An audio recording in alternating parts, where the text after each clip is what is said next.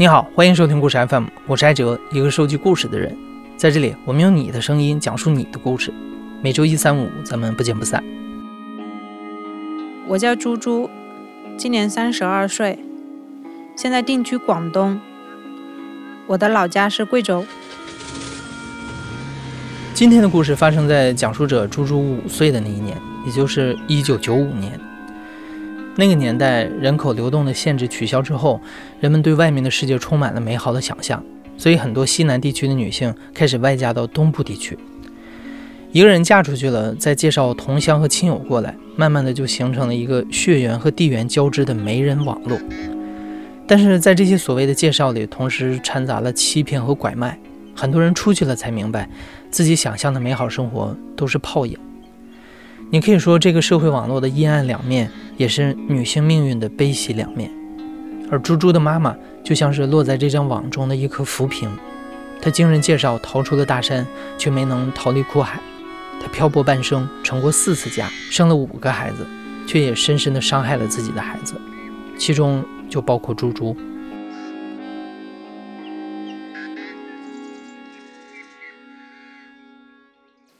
五六岁就是印象非常深的一件事情。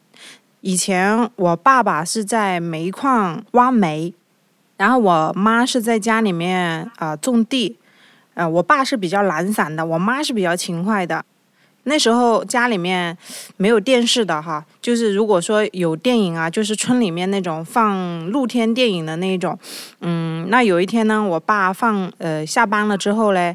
没有回家，直接就去露天电影那里看电影了。回来的时候，我们已经吃过饭了，菜是没有了，饭还有。我爸就问我妈说：“啊，你们吃过饭了，为什么不给我留菜呢？”我妈说：“你既然能看电影，能看饱，那就不要回来吃。”这句话我爷爷坐在外面听到了，我爷爷就冲到家里面去，把那个灶上面的那一锅饭就拎出来。砸在那个地上，接下来就是我爷爷跟我爸爸两个人打我妈妈，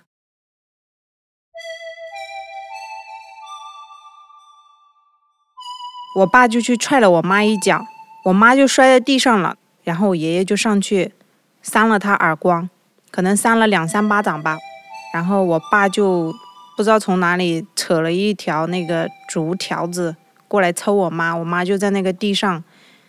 挣扎，没有还手。那天晚上睡在床上的时候，我妈就跟我说了很多话。她说：“如果爸爸跟妈妈离婚，你会选择跟谁？”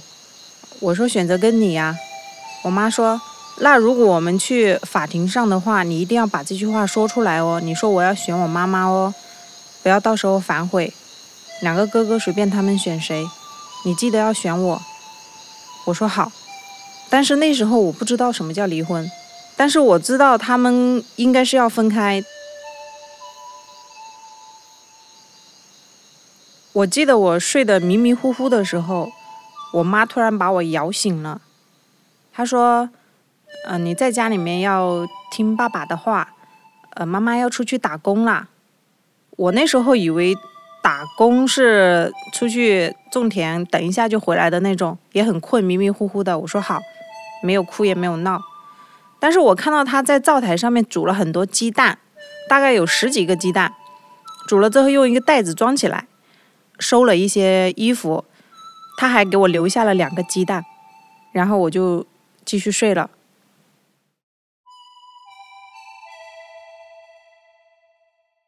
早上醒来的时候。我爸问我，我妈呢？我说去打工去了。看到我爸就是比较惊讶，然后出去了一圈回来，我爸跟我爷爷两个人坐在门口不说话。就从那之后，我就没有再看到过我妈妈了。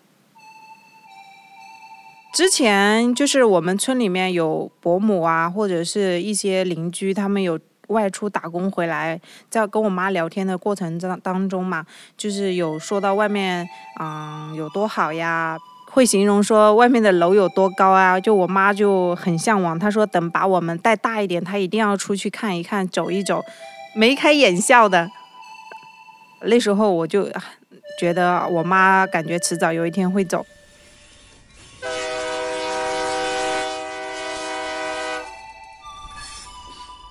对于只有五岁的猪猪来说，打工、离婚是什么，他并不完全知道。他只知道，不管去哪儿，妈妈会带着自己。可是妈妈食言了，他一个人走了。不过妈妈走后，猪猪获得的爱没有缺失。他和哥哥的生活全由爸爸和爷爷这两个男人照料。猪猪还记得以前爸爸从来不会抱自己，但妈妈走了之后，每天爸爸回家都会用满是胡渣的嘴亲一下他。生活还是幸福的，唯一让猪猪觉得难过的是，没有妈的孩子总是被欺负。猪猪眼里，妈妈是出去打工了，但是在村里，其他人会这么介绍猪猪，说她就是妈妈跟人跑了的那个。那猪猪的妈妈去哪儿了呢？她过得好吗？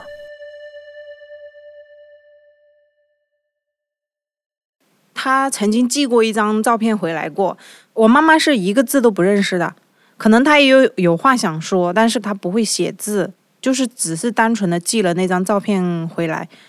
被我爷爷收到了，我爷爷就把它撕掉了，扔在地上了。我也不知道为什么，我我感觉是我妈，嗯，我偷偷捡起来的，我没有告诉任何人。我用了一个黑色的那个电工胶带，从后面那里粘住了，然后我自己把它放在我的枕头底下了。那张照片是在杭州西湖啊拍的，上面还印的有杭州西湖留影的字样。我妈很瘦，然后。编了一个麻花辫，比较憔悴，脸苍白的。后来我就是这张照片，就是一直都是跟随我，我走到哪里，直到现在我都是一直保留着的那张照片。尽管我不知道他是什么原因走，但是这张照片能证明我是有妈的人，只有我妈在外面。这是四年内我唯一一次知道我妈的消息。然后到九岁的时候。呃，有一天我妈突然回来了。我记得我们在村后面的一个芭蕉林里面玩，我二哥突然跑过来说：“他说，他说妹妹妹妹，你快点回家，妈妈回来了。”其实那时候我对“妈妈”这个词已经非常模糊了，都不知道我有妈是什么感觉。可是照片里面的人要出现在现实里面了，也是很激动的，手里面玩什么都全部扔在那里了，一帮的小伙伴全部都一起跟着我一起跑，跑去我家。他当时回来的时候就是那个样子，编着一个麻花辫，很白，穿了一件薄薄的一个毛衣开衫。我记得我妈妈也有派糖，派糖给他们吃。哎，我很自豪，很开心啊！我妈回来了，村里面的那些伯伯呀、婶婶呀，都围着我妈的，就说叫妈妈呀，叫妈妈呀。一开始还是比较含蓄的，不敢叫。他拿那个糖果一直往我的口袋里面塞。然后我就说，我叫了一句“妈妈”，然后我妈就把我抱在怀里，仔细的打量。但是我二哥他就是躲得很远的。回来之后，我爸经常冷嘲热讽的说他：“嗯，你在外面不是过得挺好的吗？你还回来干什么呀？”之后就吵架，疯狂的吵。我没有很好奇，但是我爸有问过他为什么会在安徽。他说被人拐过去了。他说被人拐过去了，我爸也没有多问。其实可能是我爸不想要知道更多。关于妈妈消失了的这四年，家里没人知道到底发生了什么。猪猪的妈妈一开始确实是出去打工了，也正是在打工的过程中，妈妈认识了一个家在安徽的老乡，老乡把她带去了安徽，嫁给了一个当地的老实人。他们没办婚宴，也没领证。猪猪妈妈还隐瞒了自己有两个儿子，只说贵州的老公死于矿难，家里只有猪猪这么一个女儿。但是欺骗和隐瞒是双向的。猪猪的妈妈到了安徽之后才知道，所谓的老实是智力有问题，而且这里实在太穷了，日子过得很艰难。兜兜转转，猪猪的妈妈还是回到了贵州。一个跑了的女人又回来了。面对丈夫的追问和嘲讽，猪猪的妈妈没跟家里任何人提起自己在安徽成了家。这一切本该成为秘密，永远藏在妈妈的心里。但是造化弄人，很快她又搭上了离开的火车。回来大概住了可能一个月不到，突然有一天早上，她跟我说：“今天你跟你爸爸装肚子痛。”他说：“你说肚子痛，我带你去坐火车。”他说。你有没有坐过火车？我说我没有坐过火车，但是我不想去。我说因为现在家里面那个喂猪的那个猪草啊，都是我去割的。我要是走了的话，家里面就没有人打猪草了。他说，哎呀，他说那么辛苦的事情你还想着做呀？嗯，我带你去一个不用干活的地方。我说我不去，我不去。我说我要留在家里面。然后他。各种游说，就是说，呃，那时候我穿的衣服都是我哥哥的嘛。他说我去给你买几身裙子，蓬蓬裙，很漂亮的那种。我妥协了，我说那我跟你去吧。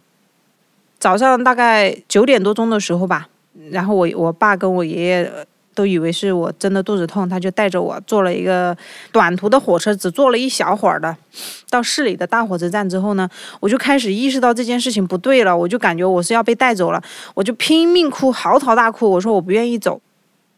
在火车站里面就引起了火车站的工作人员的注意，他们就以为是拐卖小孩的，他们就把我妈跟我带到那个工作室里面去问，说这个是你的谁？那我就说这是我的妈妈。嗯，他那你为什么哭啊？我妈就跟工作人员说，我跟他爸爸离婚了，他爸爸不愿意养他，我把他带走。那工作人员听了之后呢，也开始劝我，他说，嗯，女孩子就是要跟着妈妈的。你两个哥哥跟着你爸爸就好了，你就跟着你妈妈吧，跟着你妈妈会好一点。那时候我认为离婚就是两个人分开不在一起住了吧，所以说他们几个警察一起在那里说，你就应该女孩子就应该跟着妈妈的时候，我也有回想起来，以前我有跟我妈说，如果离婚的话，我会选择我妈，所以我就嗯，他们说了劝了我之后，我就听了，就是我履行了四年前那个承诺，跟着我妈妈走了。坐了差不多有两天的火车，下了火车之后，我们在火车站那里大概坐了有半天的时间。脚有点瘸的一个男的就朝我们这边走来，我妈就笑着把我拉起来说：“叫叔叔好。”呃，我不叫，我躲到他后面去。然后那个男的笑着说：“嫂子回来了就好。”然后我们就坐了一辆拖拉机，向所谓的家里面就出发了。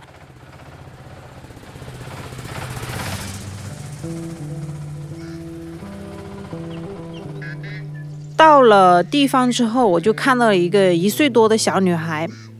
我妈说：“这个是你妹妹，也是跟她那天回我家的场景一样的。村里面一堆人围上来，也是把我妹妹拉过来，说这是你妈妈呀，叫妈妈呀。”我就觉得那一幕就是一堆人围着我妈妈的那个场景，历史重演了一样。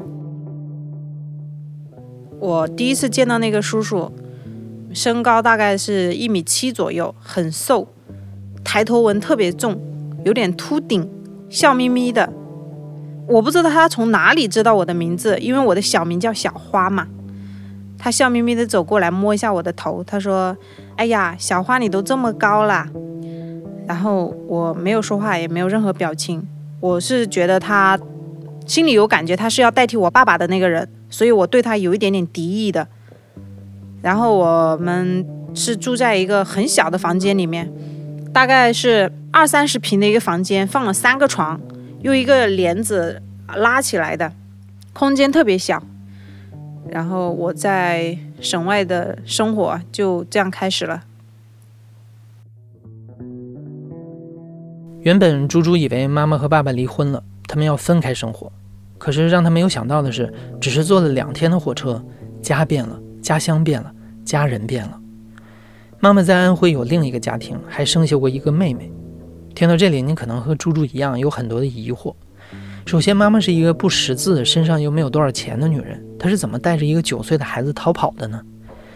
其实，猪猪妈妈在离开前去见过另一个女人，她也是嫁到安徽的贵州人。猪猪不知道她是谁，但后来猪猪明白了，他们是一个网络，一个出去过的同乡女人们交织成的松散网络。在那个信息闭塞的时代，身处边缘的他们靠着这种方法了解外面的世界，并在需要的时候互相帮助，或者互相利用。有的人因此找到了好归宿，也有人因此被拐卖。而猪猪的妈妈就是靠着这个阿姨重新回到了安徽。之后，这个网络还会不止一次的发挥作用。可是，妈妈为什么要回安徽呢？回到安徽之后，猪猪过得很不好。家里本来就穷，叔叔一家还偏心，什么都悄悄的给妹妹，甚至还会污蔑猪猪偷东西。作为另一个男人的孩子，猪猪会陷入这样的处境，也不难想象。那妈妈又是为什么一定要带猪猪一起回安徽呢？我不知道他为什么要带我来安徽，但是我有听他跟他的朋友说，他有想过说回去好好过的，只是突然间发现自己怀孕了。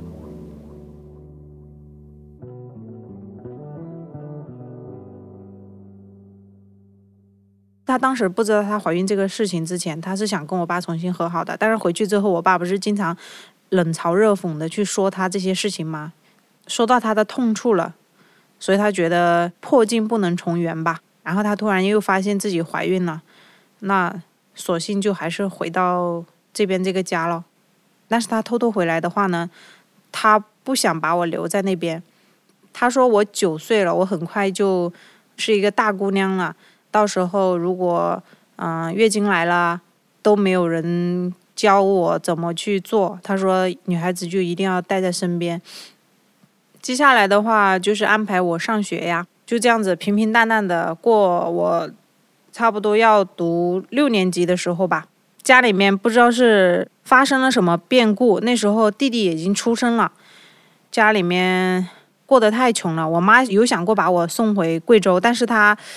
脱不下这个脸面吧？他说叫我匿名写一封信回去，先报平安。如果有回信的话，我们再看你的意愿，说你想不想回去。我想回去啊，我做梦都想回去。我做梦我都是哭醒的，我都梦见我爷爷，梦见我爸爸，梦见家里面，还有在电视里面播到天气预报的时候，说到贵州的时候，哎呀，我整个人眼睛都是发光的。我知道那里是我的家。呃，上学的时候，如果有讲到贵州，就比如说我们以前读小学的时候，什么贵州黄果树瀑布，在看到那个画面，插秧的画面，哎呀，我眼泪就一直流，一直流，非常非常非常想念家。但是我从来都没有在我妈面前表现过这一面，就是我挺倔强的吧。我妈他们就是逼着我说叫那边的叔叔叫爸爸，我叫不出来，我嘴很硬，我不肯叫，所以。就是过得不好，我也憋着。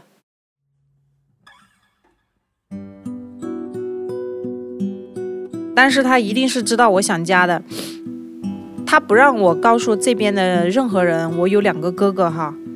有时候一家人坐在一起吃饭的时候，一说起说贵州的事情，我会情不自禁的说出我两个哥哥的名字哈，我妈就会从桌子底下踩我一脚。啊，我就一下子就呃懂了。晚上的时候，他说你要记住，你没有哥哥，不能把你两个哥哥说出来。他就会问我，他说你是不是想他们啊？我说我想。其实我妈她也想我哥哥，因为有一次下很大的暴雨，他我们坐在门口，他就说如果家里面下那么大的暴雨，不知道你哥哥在外面放牛有没有带雨伞啊？然后他就一脸愁容的看着外面，我觉得他也会有想我哥哥的。我觉得我妈妈中途她有后悔过把我带出来的，因为我过来之后就很少有过笑容，所以她才会想让我写那封信，说有想过把我送回去。然后就到了，就那封信哈，寄出去了，但是一直没有收到回信。其实，在这个过程中，哈，我三舅跟我妈是一直都有联系的。我三舅就说，我爸爸他们找我都找疯掉了，报警贴那种寻人启事。我三舅给我妈打这个电话嘛，我妈有个小本子，有很多人的电话号码，我唯独就把我三舅那个电话号码抄下来了。我三舅的是一个手机号码。有一次，我妈让我去打油，我记得是三十多块钱的油，然后多出来一块钱。我就站在那个电话亭旁边，我就心里面跳得很厉害。我就在那里站了很久之后，我就打通了我三舅的电话。我说三舅，我说我想回家。我三舅说，我知道你想家，你现在先跟你妈妈在那边生活，嗯，三舅会来看你的。然后我就是嗯觉得很绝望，我觉得我三舅也帮不了我。大概是上初一有一天，我觉得应该是我三舅把这边的电话号码给了我大哥。那时候我大哥很早就辍学了，没有上学。我哥就打的村里面的座机，然后说叫谁谁谁接一下电话。我跟着我妈去的，我印象很深，就是我站在我妈旁边，我大哥就在电话里面狂吼，他喊了我妈的全名，说你记住了，你如果不把我妹妹送回来，我一定会找到你，我一定会杀了你。我妈就一直哭，哭了就跟他说为什么要把我带出来这些话。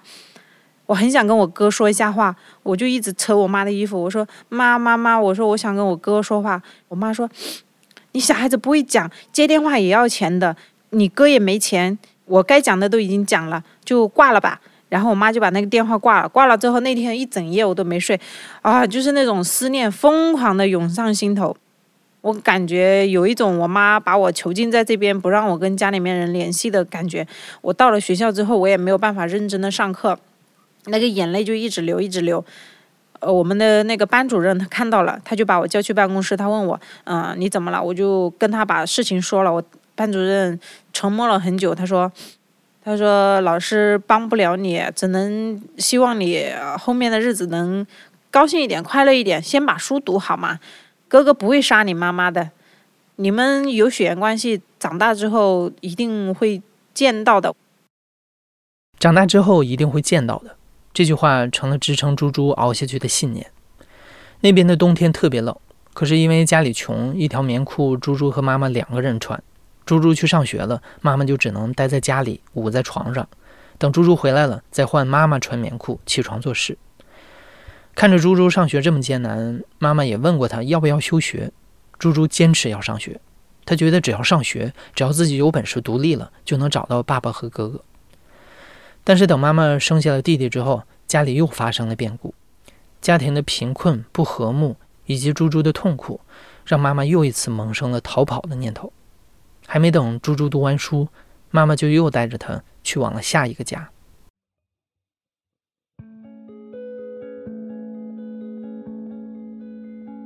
我不知道我妈是什么时候做这个决定的。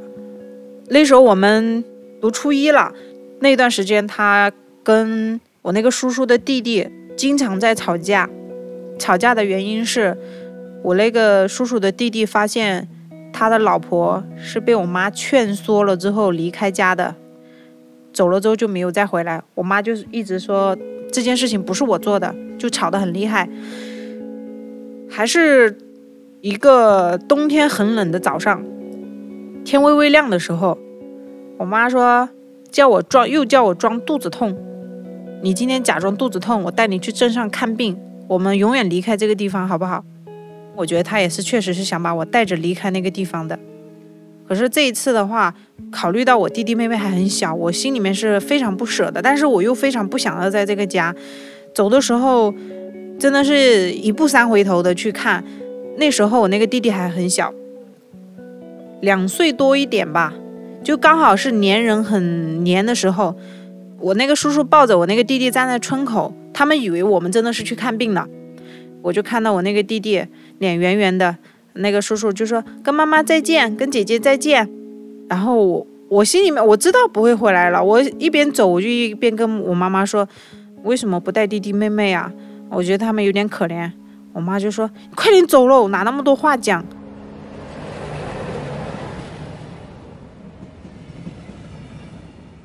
上了一个车，开去江苏的。去到那里之后，有一个阿姨接待我们。后来我才知道，那个阿姨是这边跟我妈玩的很好那个闺蜜的姐姐接待的我们。租了一个那种很小很小的房子，用木板隔起来的，放了一个床。我跟我妈睡一头，阿姨跟她女儿睡一头。第一晚就是这样子凑合过的。第二天开始的话呢，那个阿姨就带着我妈到处找工作。大概有一个多月之后吧，我妈给我找了一个，就是在她那个厂的楼上，也是一个电子厂吧。她去求人家，她说她骗人家说我十三岁，做一段时间，然后攒点学费，还要去上学的，求那个老板。反正最后就是让我去上班了。有一天我跟我妈妈下班回去之后呢，我阿姨就是说，嗯，给我妈介绍一个男朋友，一会儿就过来，让我妈收拾一下，嗯，准备一下。我当时我心里一惊，诶，怎么要介绍男朋友的呀？天黑了以后，有一个男的，在那时候看起来应该有五十多岁吧，身高大概一米七五左右，高高瘦瘦的一个男的，他就出现在阿姨的出租房里面了。然后阿姨就叫姐姐把我带出去玩，姐姐就跟我说：“看到没有，那个是你以后的爸爸。”啊，我听完之后就心里非常难受了，我就有点恨我妈了。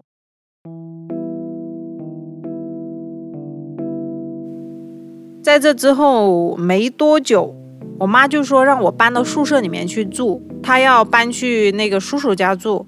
我也是赌气吧，我都毫不犹豫的我就搬进去了。在阿姨的介绍下，猪猪的妈妈在江苏又成了家。从贵州到安徽再到江苏，婚姻介绍的网络像是一个滚动的雪球，越滚越快，越滚越远。它好像变成了猪猪妈妈生存的一种方法和习惯。猪猪不能理解，他跟妈妈赌气，一心想着打工赚钱回贵州。所以，即便是在同一栋楼里打工，猪猪和妈妈也不怎么见面，因为刻意躲着，妈妈想给猪猪送些吃的都很难找到她。这种情况下，母女两人要见上一面，一定是有大事要发生。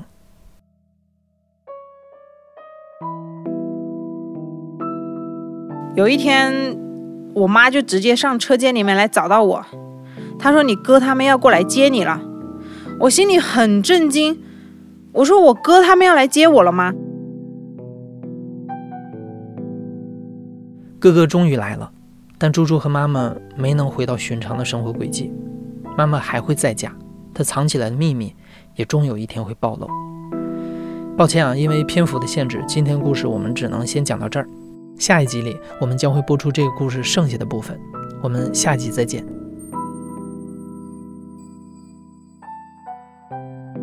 你现在正在收听的是《亲历者自述》的声音节目故事 FM，我是主播白哲，本期节目由林峰制作，声音设计桑泉。感谢你的收听，咱们下期再见。